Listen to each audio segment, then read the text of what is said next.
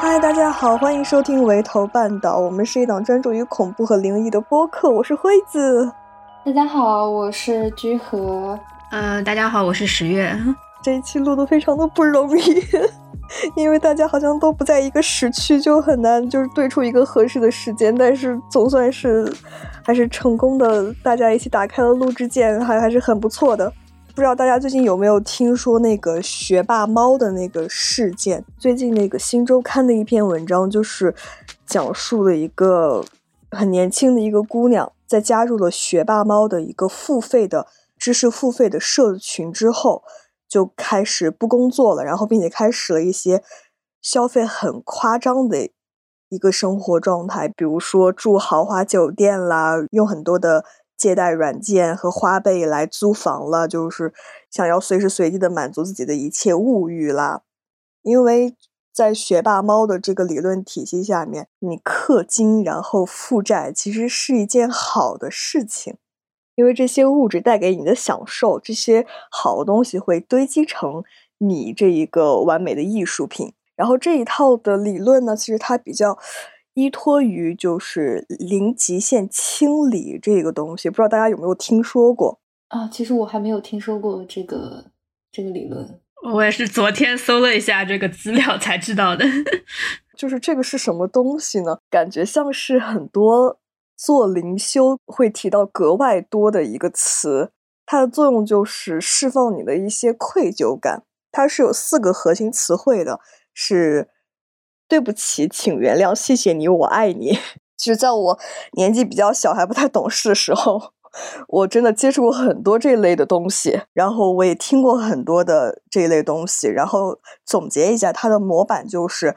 一段悠扬的音乐配合着一个女声，然后她温柔的告诉你说：“请你反复的回想，当你尴尬的时候的情绪是什么样子的，当你痛苦的时候情绪是什么样子的。回忆起来之后，再对它念动这四个词，然后帮助自己把这一段记忆完全给释怀。大概是这样的一个。”流程就是这可能并不是零极限清理全部的内容，但是这算是一个比较经典的一套零极限清理的一套流程吧。然后文章里面也有提到说，当这些年轻的姑娘们因为消费了太多钱，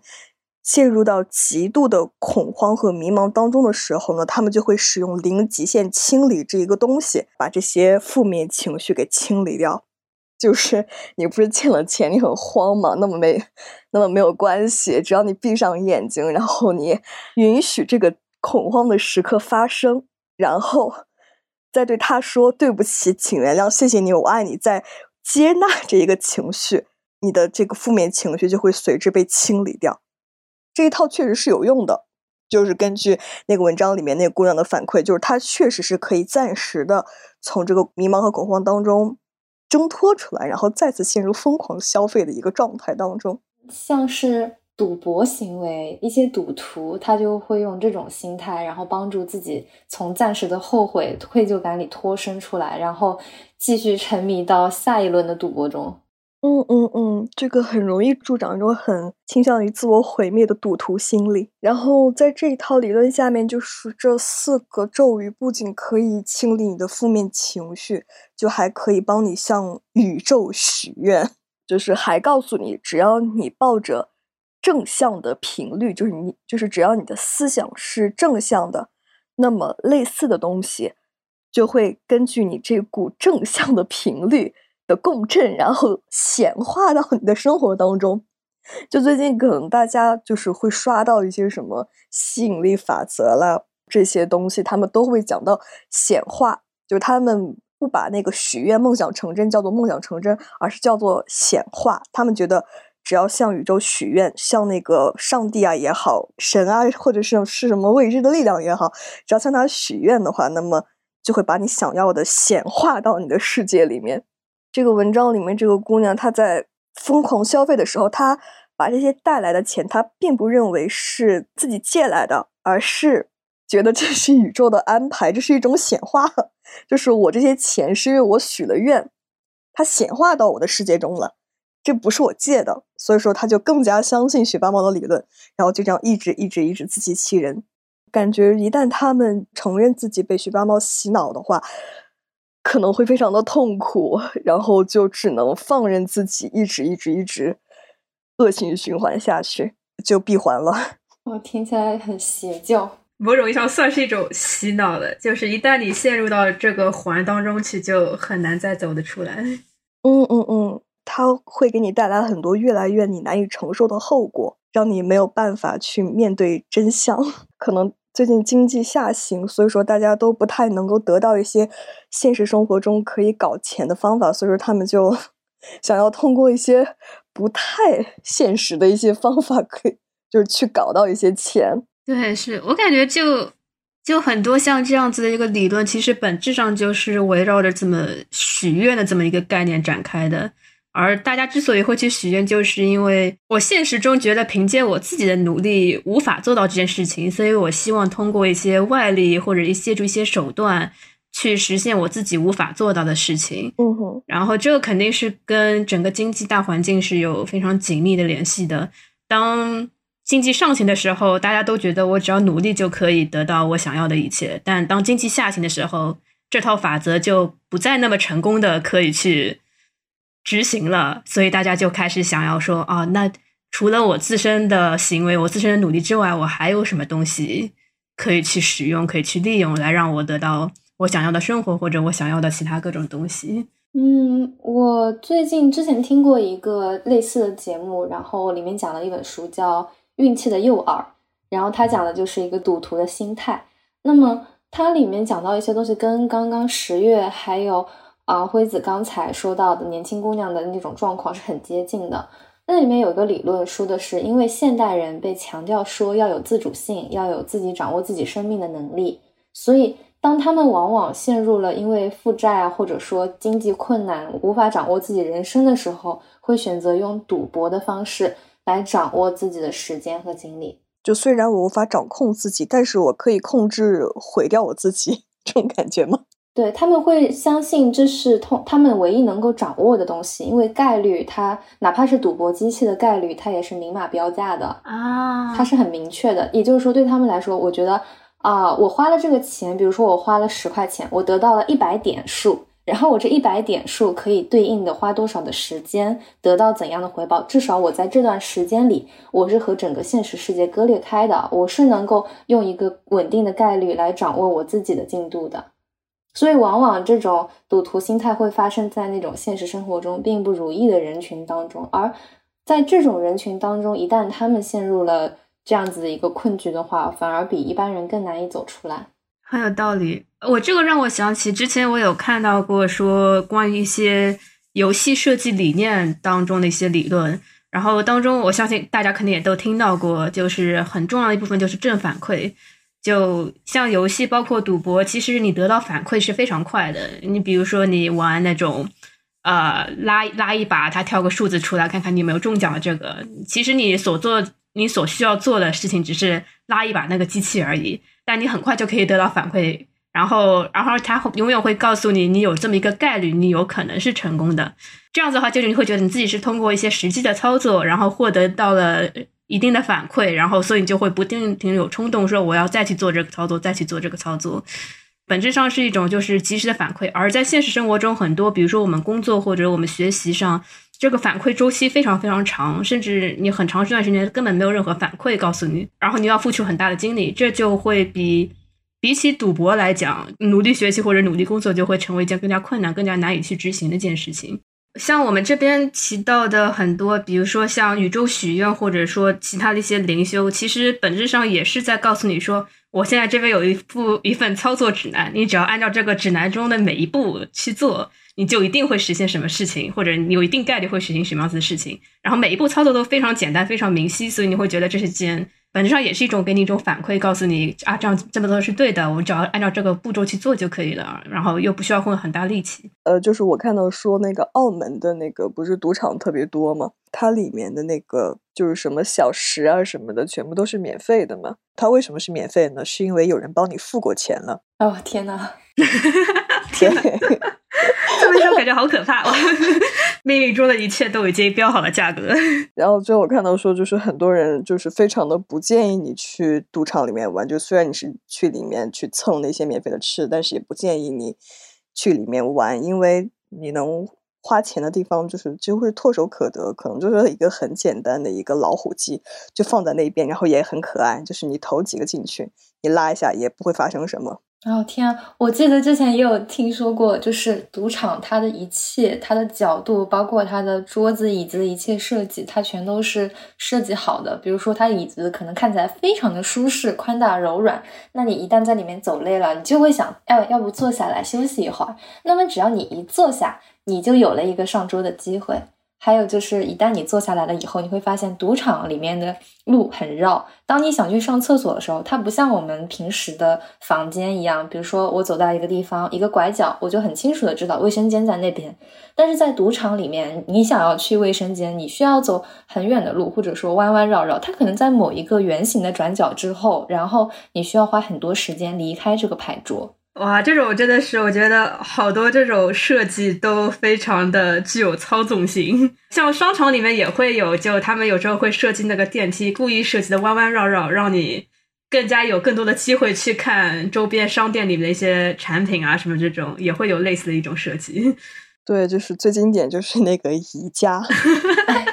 就是可能这些场所这么盛行的原因，就是大家是真的很想要通过一个简单的东西。通过一个看起来不高的一个概率，然后来博一个美好的未来，就是人类还是非常喜欢许愿的。对，就像是刚刚说的，就是尤其是在现在大家确实赚不到什么钱的时候，就是好像这种文化又会甚嚣尘上，在求人和求己之间选择了求神拜佛。哦，没错，是这样子的。生活已经很难了，还不可以求一下神吗？我觉得这个也很情有可原吧。我也经常去啊，也不能算经常吧。就因为我妈非常相信这个，所以说有时候经常，比如说考试前、高考前啊，然后什么出国前啊，总会都去一去，都会拜拜。对，拜拜一拜，就不管你信不信，稍微拜拜又不要紧，就会有这样的心理。然后我还特意翻了一下，就是。有没有什么新的一些搞钱的小技巧？呃，然后我翻到了一些比较热门的一些搞钱的小技巧。什么西方的话，可能就是他们很信巫术嘛，大概就是教你一些仪式，告诉你这些仪式做完之后你能够发财，然后用的材料也特别的唾手可得，看起来很繁琐，但是又很轻松的这样子的感觉。然后。就是我可以教一下大家，就是怎么招财啊。首先，你可以拿出一个盘子，然后盘子上铺满食盐，然后再拿出你的小魔杖，在食盐上面画出你的所在国家的货币的符号。然后画完之后呢，再拿一个蜡烛，然后你想要的纸币的颜色是什么，你就拿什么颜色的蜡烛。你再拿出一个你能找到的最大面额的现金，再拿出一块黄色的水晶，因为黄色水晶是招财的。然后再拿一些坚果之类的东西，然后再拿一些硬币，再拿一些月桂叶子，把这些东西全部都围绕着那个符号，然后把它摆盘给摆好。全部摆好之后，把蜡烛点燃，最后拿起魔杖，就是绕着盘子就夹住你的信念。就是可能嘴里念叨着一下什么，我要多少钱，我要多少钱，然后最后这个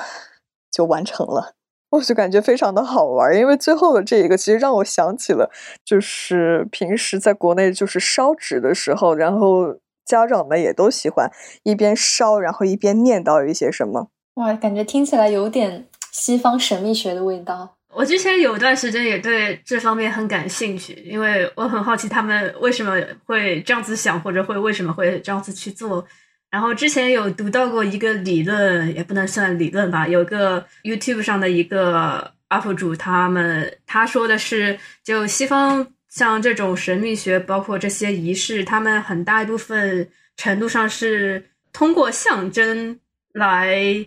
寻找力量的，类似这样子的感觉。如果比如说你现实生活中想要某样东西，那你要找一个同等的代替物去来指向这个东西。比如说像这里你会使用一根绿色的蜡烛，因为绿色蜡烛对应的货币的颜色，那这种颜色上的对应，他们就会觉得说，哦，我这个就可以去指代金钱方面这种，包括甚至黄水晶。我个人猜想，我不知道我没有没有搜索过这个，但是我个人猜想，黄水晶大家觉得可能跟金银财宝有些关系，所以觉得这应该是招财的一些东西。然后他就是把这些元素堆砌在一起，然后用一种某种仪式化的方式，然后比如说按照某种顺序点个蜡烛什么，然后去做这样子一个操作，还挺有意思的。像包括之前有看到一些别的什么说，如果你有什么诅咒的人，希望他们快点离开的话，你可以用一些什么。辣椒粉啊，或者各种各种辛辣刺激性的这种东西，把你敌人的名字写到写写下来，然后塞在什么辣椒粉里面，然后再加点其他的各种各样的仪式，就很多都会有这么一种非常具有象征意义的对应上的这种，他们就会觉得说，我现实生活中的东西肯定是，如果我地上有这些东西的话，那我天上肯定也会有相对应的东西，所以。所以我通过这么一种象征的方式，我就可以把它带入到另外一个人具体的人身上，然后产生某种连接。感觉基本上都是出于这么一种理论或者想法去构造的这么一个仪式。感觉这个逻辑就很合理，就很像是我们那个吃哪补哪的一个逻辑。对，就吃哪补哪，就是对，没有错，就还挺好玩。缺啥补啥。还有我在想，他们觉得坚果对应着繁荣和积累，可能也是因为坚果什么的。就是是比较好过冬的一类东西，就比较容易成为自己资产的一部分。是的，是的。包括像，其实像他们这种，应该在国外归类叫做 folk magic，其实就是很多传说中的这么一种魔法。甚至包括我们国内应该也会，大家其实都有见过。就比如说，大家在新婚的夫妇床上会放些什么枣子啊、桂圆啊什么，为了求一个早生贵子。其实本质上也是借助同样的一个方式，就我通过一些。具体的事物去指代某一个概念或者指代某一件事情，然后契机它的发生就是这样子。念念不忘必有回响，就是想要什么你就多念叨念叨。对，差不多吧，讨个好彩头就是这样子。是的，这样感觉就好像中西方其实差别也没有特别大。对，我觉得大家本质上的思维其实都是思路都是差不太多的，都是想要什么，然后拿一个他的平替，然后想把那个正主给勾引过来。没错。然后前段时间那个抖音上还有一个什么“钱来钱来”的一首歌也特别的火，然后大概内容就是一个山东老太太在那边用方言在那边说着，在那边唱那个“钱来歌”什么“我爱钱，钱爱我，钱从四面八方来 ”，然后就很魔性，就很火，然后大家都很喜欢这个背景音乐，美好的希望吧，算是这些都还挺美好的，但是对于人类来说，可能也会出现一些。不太美好的一些一些许愿的事情啊，是这样的，就是我想说的一些这样子许愿的故事，其实很多都很暴力或者很血腥。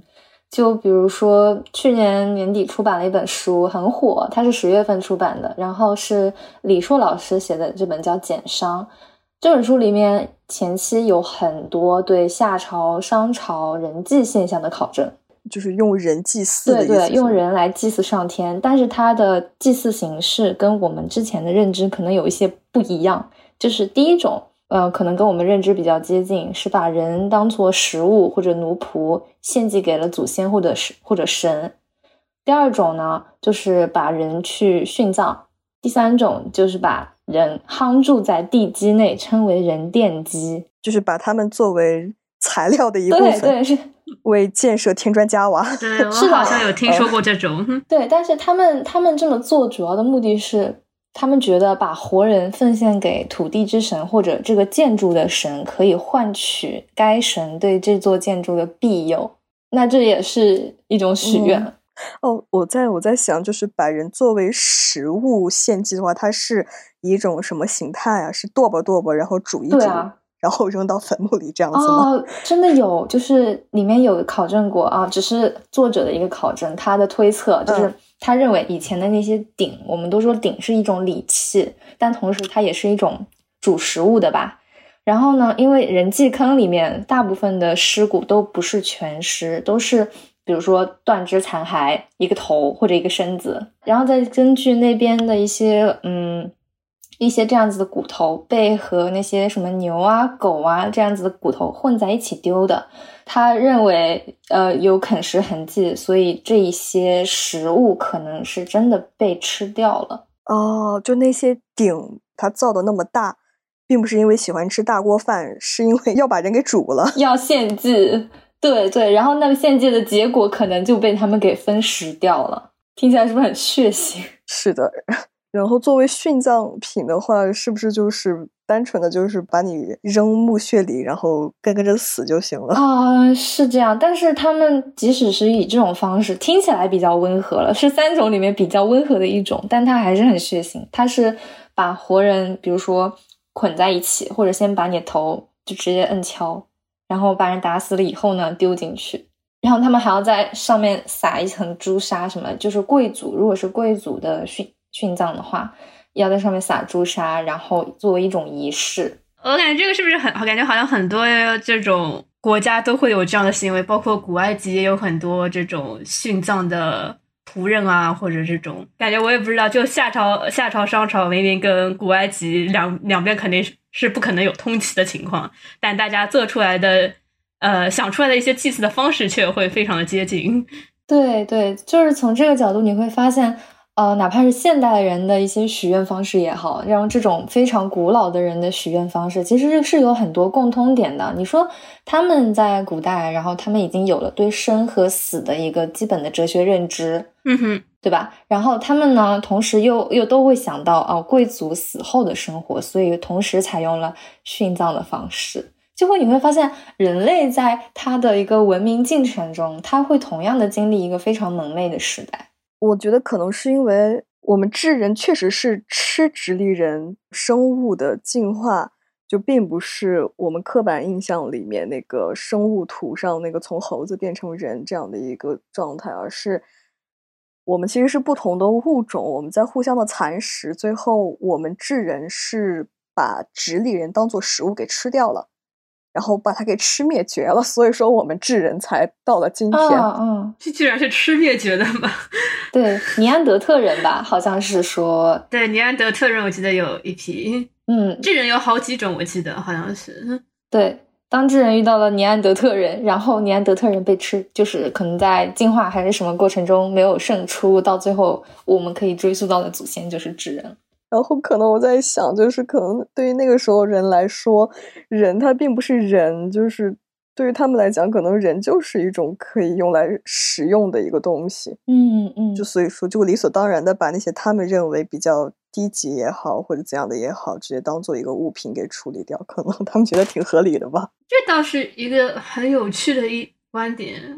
我突然在想，人从什么时候开始觉得不能吃同类的呢？嗯，可能吃了之后发现会有软病毒，但但是古代人肯定不会知道有软病毒这个事情，还是因为比如说他们观察吃了人以后，这个人反而可能死的更快，或者出现了一些问题，精神问题，然后就觉得啊，也许人不能吃，我也不知道，瞎说的。哦，那说到这个，我忽然想起来，就是其实，在夏商两朝，尤其是在商朝，尤其在商朝人际最为鼎盛的那些时期。其实贵族也是会被当做殉葬品的，是给皇帝这种吗？是的，是的，天子也可以拿贵族来祭祀，呃可能哪天天子占卜出来一个结果，说啊，你这个贵族拿来拿来献祭了，神会开心，然后就被抓过来献祭掉了。有推测周文王当时去帮那个商朝王室嘛抓俘虏来当做献祭品，然后后来呢，他的呃因为某些原因受到了降罪，所以被关在了羑里。然后还有一个说法是，纣王我们知道他最后不是被攻入朝歌了以后，他在露台上面自己引火自焚了嘛？那如果按照这种献祭仪式以及他们的献祭习俗的方向来分析的话，他很有可能是用把自己献祭给神的方式来祈求退敌。我觉得说的很有道理。我记得好像曾经也有是呃忘记哪个文明了，玛雅还是阿兹特克，好像是阿兹特克吧。就他们也有这种用人来祭祀的这么一种习俗，但他们有趣的地方在于是说，像我们概念当中很多祭祀都会挑，比如说什么童男童女，或者说就你是一个下人，所以我把你祭祀掉，作为一个呃陪葬品什么。但阿兹特克人他们的想法不一样，他们是要把最优秀的那一批人挑选出来作为祭祀，因为他们觉得这是送给神的礼物，必须要是最好的。所以他们会挑出那些最壮的，或者说最最好的那一批人，然后把他们杀掉，然后作为祭祀品。而且所有人是会视这为一种荣耀的。这个是我初中时候历史老师说的。然后那时候他的点评就是说，难怪后来灭绝了。是的，难怪后来灭绝了呢。天呐，那个物质匮乏的年代，能吃出几个身强力壮的真的很不容易啊！然后还要把他们给杀掉。呃，这个就让我想起我之之前我有一直在想许愿这个事情。我是觉得说，就许愿当中，他们有一条规律，就是说，如果我想要得到某些东西的话，那我就必须要付出些什么东西。我觉得祭祀本质上而言，它的背后的逻辑就是这样子的。所以，按照阿斯特克人角度来讲的话，就是说，如果我想要更好的一个回报，那我就要必须献上更多的或者更好的一个祭祀。不知道他们是不是这么想，但我觉得这可能是他们当时。是这样子认为的这么一种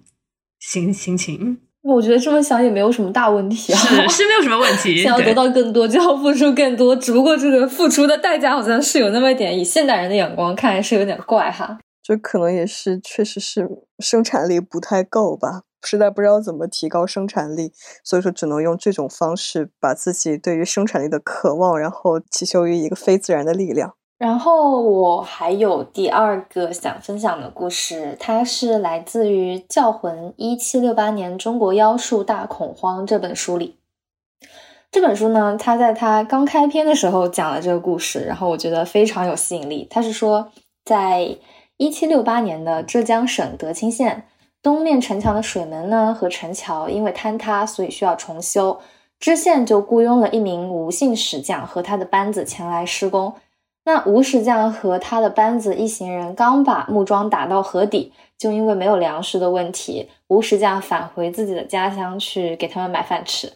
那他回到家里之后，就听说有一个叫做沈世良的农夫曾经来过他家中找他帮忙，请他做一件他觉得很奇怪的事情。那这个沈世良他当时是四十三岁。他已经是个中老年人了，按照当时人均寿命来算，那他和已经已经是故去的他的兄弟的两个儿子住在一起。这两个侄子脾气非常的暴躁，然后骗他的钱财，殴打他，殴打他的母亲。然后这个沈世良他觉得在阳间没有什么公道可以讲了，他就决定我要去跟土地爷告状，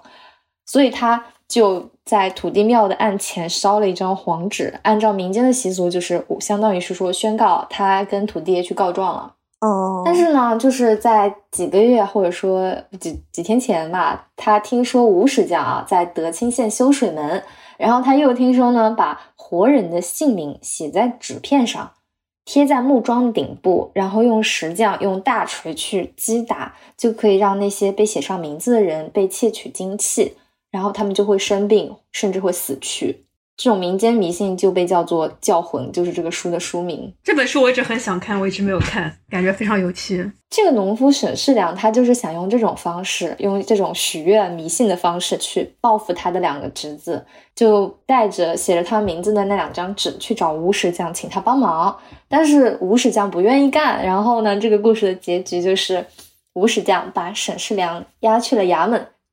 打了二十五大板。嗯，我在想沈世良他为什么要被打二十五大板呢？是因为他传播封建迷信的思想，还是因为对对对，谢老爷觉得他杀人未遂？就是即使是在清朝，可能这种 这种迷信的方式也是不被允许的吧？因为它会引起整个民间的恐慌啊。就是包括这本书后来对他，他以这件事情做引，然后讲了很多，就是说因为这件事或者类似的事情。嗯，传播引起的当时国内的一个大恐慌的一个这样子的社会情绪，但是啊，当然我们的故事讲到这里就可以了。如果感兴趣，可以接着去了解一下。感觉把活人的名字写在纸片上，就就算是死亡笔记吗？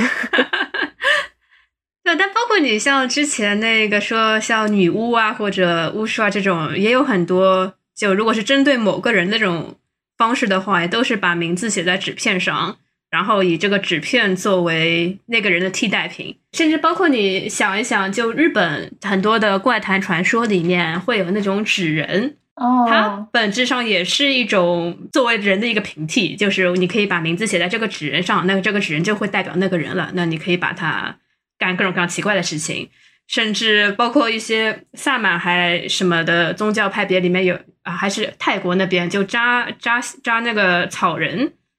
然后你可以用针去扎那个小草人，然后那个也是你把写有名字的纸塞进那个草人里，然后把那个草人用针扎或者用各种各样的方法。去折磨他，然后从他们的那个魔法的角度来讲，就会就名字代表的那个人也会受到相应的折磨。嗯，对，就是折磨一下平替，然后正主也会被伤到。是的平替做错了什么？但其实有一个点，我刚刚想到，还挺有意思的，就是你会发现他这种报复行为，他都是用一种非常简单的材料，就是哪怕你是在社会底层，你也是能做到的。你可以去通过这些发泄你的情绪，比如说一张纸，你能拿到吧？一个纸人，你随便可以扎吧，对吧？那你需要给他们附带的仪式。不会像现代西方神秘学一样需要各种的香精啊、蜡烛什么的，它最简单的方式就是直接去毁坏它，然后你只需要往上面写个名字就好。感觉还是情绪宣泄为主。对对对，它可能真正的有许愿意义的不大，但是对于通过这种方式去许愿的这些人来说，他们更想要得到的可能是情绪上的一种发泄。没错。当没有人可以给他做主的时候，对对，这也就是我们之前也提过，就是嗯，可能人家只是想要对自己的人生有选选择权，然后能够去掌握它，但是他又掌握不了的情况下，只能通过以许愿或者 curse 这种形式去完成它。其实我在想，就是县衙门其实应该打那个沈世良的两个侄子，五十大板，不孝不悌，违反公序良俗。嗯，寻衅滋事，对，嗯，我觉得这点让之之前那个居合提到一点让我觉得很有趣，就是大家其实本来是说想要通过这样的一个方式去获得对于自己生活的一种掌控力，但是其实包括你结合学霸猫的事情，或者 maybe 也许这里的事情，或者一些其他的事例，其实很多包括赌徒的那个事情。很多时候，其实正是因为你去采取这种方式，你反而丧失了对于生活的一种掌控力，就就就产生一种问题：明明是希望自己对生活有一个更好的一个掌控，但却因为通过这么一些方式，反而失去了对于自己生活的一个真正的掌控感。我因为会关注一些无聊的一些什么明星八卦号，就是他就是说张继科他现在依旧还在赌，然后依旧赌的停不下来。然后我就看到一种说法，就是他现在什么都改变不了，什么都控制不了，他唯一能控制的就是把自己毁了的权利。哦，就是所以说他就会疯狂的做一些，就是趋近于自我毁灭的一些事情。这个说法好黑暗啊，真的很恐怖。我们这一期千万不要半夜听。那种自我毁灭式的 掌控，就是我之前也想到，也是在想考虑为什么大家会去追寻呃许愿，通过各种各样奇奇怪怪的方式去进行许愿。嗯，其实我自己也在想，这背后的原因到底是什么，而以及它的形式应该是什么样子的。我自己主要是在想的话，他们到底这些许愿的行为上有哪些共通性，或者他们的这些理论为什么盛行，它存在哪些共通的因素？我觉得，就很多的许愿行为来讲，它其实主要奉行两个原则：一个是说，是你必须心诚，你必须要全身心的去相信这件事情。一旦如果你有怀疑，你不相信这些的话，那你的许愿也不会灵。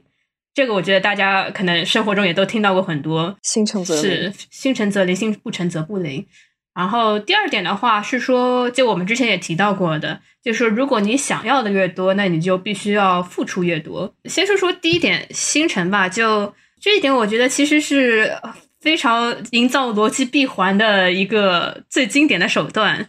就是你必须要完全相信这个理论，然后只要你有所怀疑，这些方法方法就不会奏效。那这就导致一个结果说，如果这件事情因为这个方法而成功了，那就说明这个方法是对的。那如果这个方法没有导致这件事情的成功，那就说明你心不诚。嗯嗯，也就是说，在这个所有的可能性当中，是不存在说我这个方法不成，呃，嗯，不科学，或者不能说不科学吧，就是这个方法是没有任何用处的这么一种可能性。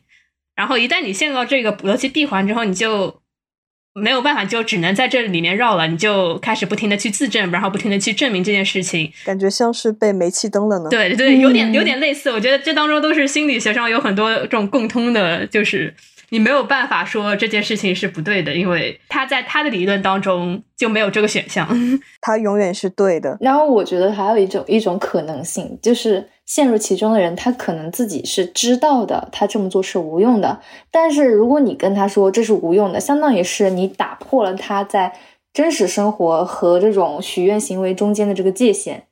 你让他这个逃避行为成为了一种无意义的逃避，那他会觉得是你造成了他这样子的不幸，然后反而会去牵挂于那个想要把他拉出来的人。对对对，我觉得这点说的非常对对。对，然后他可能是能意识到的，但是他不愿意从中脱出来，因为可能对他来说，他宁愿去承担这个坚信他带来的这样子的一个后果，他也不想回到一个真实的世界里去。是是这样子的，因为其实我当时当时想这两点之后，就会意识到他其实当中构成了一个相辅相成的一个局面。就一个是说你必须要相信这个理论，然后另外一方面就是说你想要越多就要付出越多。然后，但这当中这两件事情是互相促进的。就你付出的越多，你就越会相信这件事情；而你对一件事情越是相信，你就愿意为之付出。这个就我想起曾经在 B 站上看过一个视频，采访的是一个呃做塔罗占卜的人。然后当中采访里面有这么一个问题，就是问这个占卜师说：“你在你的职业生涯当中有没有碰到过那种？”没事情就是想要来告你一下的这种人，就是不管你说什么，不管准或者不准，他就是觉得，哎呀，这个东西肯定是不科学的，我不会信的。类似这种，这个占卜师说了句让我觉得非常有意思的话，就是说，如果你价格设的越低，那你就越有可能碰到这样子的人；但只要你价格抬的足够高，你就不太可能再碰到这种人了。我觉得这个事情非常有趣，就是。一个人如果不相信的话，他是不会花大价钱去购买这个服务的。嗯，所以如果你价格设的低，那自然各种各样怀疑的人都会跑来就来凑凑热闹看一看，相当于是射门看。但只要你价钱足够高，大家就会觉得我这笔钱必须要花的值啊，不然就显不是显得我很傻吗？一方面是他本来就已经非常相信这些事情，另外一方面是说你这个占卜师不论你说什么，只要不要太过离谱、太过圆无法自圆其说，他都会相信的，因为。如果他不相信的话，那就证明了他这个购买行为是完全没有理智的一个事情。但是大家都不愿承认自己没有理智，所以这个就构成了另外一种的闭环，就是只要一个人为这件事情付出了许多，他就会越来越相信这件事情。然后他越相信，他又愿意付出更多，就变成一个滚雪球的这么一个效应。之前的沉没成本已经太高，我就没有办法再抽身了。的。另外一方面，其实这个也会造成一种就心理学上叫做确认偏误或者确认偏差。意思就是说，人们会选择性的去收集对自己有利的证据。如果我非常相信某件事，那我大脑就会自动去关注那些可以证明这件事情的线索。嗯，但就会去忽略所有可能的反面的线索或者反反面的可能性。依然是之前占卜师的那个例子，就如果我花了几千块钱去找一个占卜师做一次占卜。那我内心是希望这次是测的准还是不准呢？正常人来讲，肯定是希望测的准的。就你会不断的去寻找他测的准的这么一种证据，而会去忽视他测的不准的证据。甚至哪怕有有时候他可能真的说的东西已经不准了，你还会去拼命的去找理由解释他为什么不准，或者说可能是我理解错了。你甚至会在自己身上开始找理由，说啊，我可能是没有听懂，可能是呃，可能是有某件事情我没有意识到它原来是这样子的，结果通过另外一份解读就可以变成不占卜说的那个样子。这个就会导致你很难走出这个逻辑。但这种情况好像不是你花了钱才会有认知偏差。其实哪怕是我们可能小时候多多少少有看过什么星座、塔罗之类的内容，然后可能你当时是觉得，可能你是抱着那种啊，它肯定是个玄学不准的心态去看的。但是当你去看的时候，你还是会很容易陷入一个偏差。比如说，他说你我是这个样子的，可是我好像不是啊。我想一想，我哪些地方好像能对得上？其实。即使你不花钱，你还是很容易陷入这样子的一个认知偏差的陷阱里去。对对是，包括像很多现在的灵修啊，各种各样的，也会很容易造成这样的局面。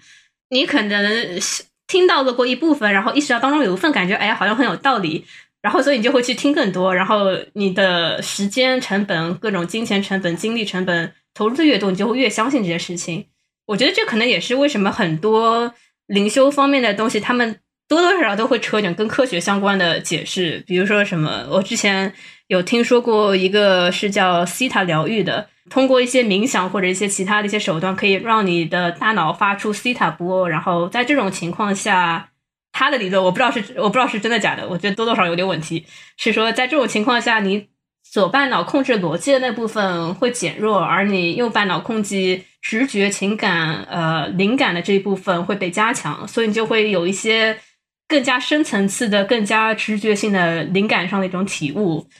他的理论是这样子的，但是跑回之前那个星辰则灵的讲法，我觉得科学和呃很多玄学最大的区别在于说，它这件事情无是否可被证伪。然后，就像我们之前说的，如果你一个理论要求你必须相信才可能成功的话，那这件事情就变成不可证伪的了。一旦一件事情不可证伪，那就已经完全脱离出了科学的范范畴。对或者不对，这是另外一回事。只是这件事情是无法用科学来解释的了。就。这件事情已经变成是你相信或者不相信的问题，而不是它是科学的或者不科学的问题。就现代社会，大家都讲求说一切事情都必须要科学，一切事情都必须要讲求理性，所以很多这种灵修也会打着科学的幌子，借几个科学上存在的词汇，然后编织一套完全跟科学没有任何关系的理论。这个就是我觉得没有必要，就灵修就灵修吧，就不要跟科学扯什么关系了。我觉得也没有什么问题。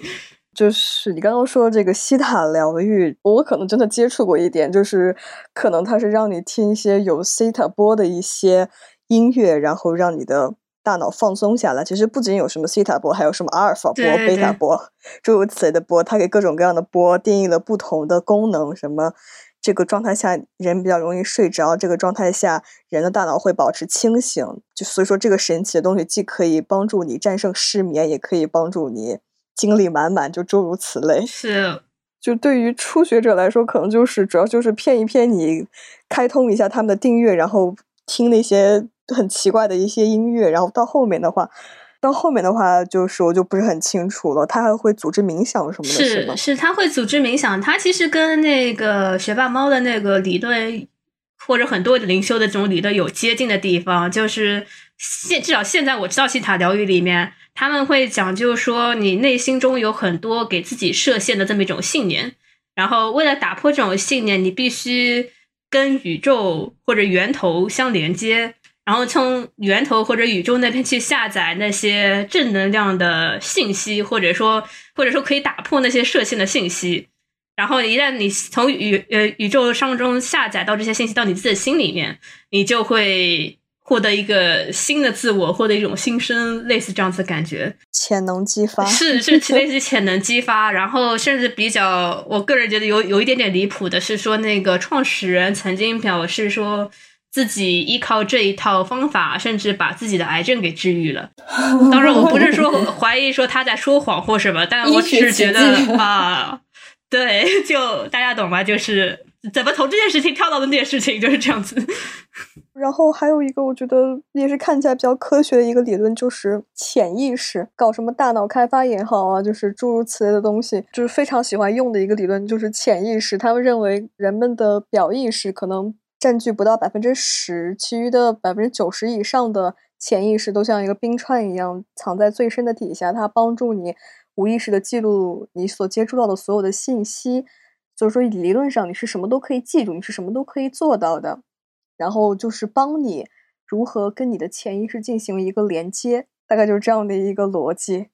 我觉得这一套东西还是非常的相通的，都是告诉你，你你就是你的身体里也好，或者是宇宙里也好，反正总是有一些办法可以帮助你和这一股强大的你可以拥有的力量连接起来。至于这个怎么连接呢？你就要付费。我告诉你怎么连接，这种感觉，这个才是真正的靠超能力赚钱，是吧？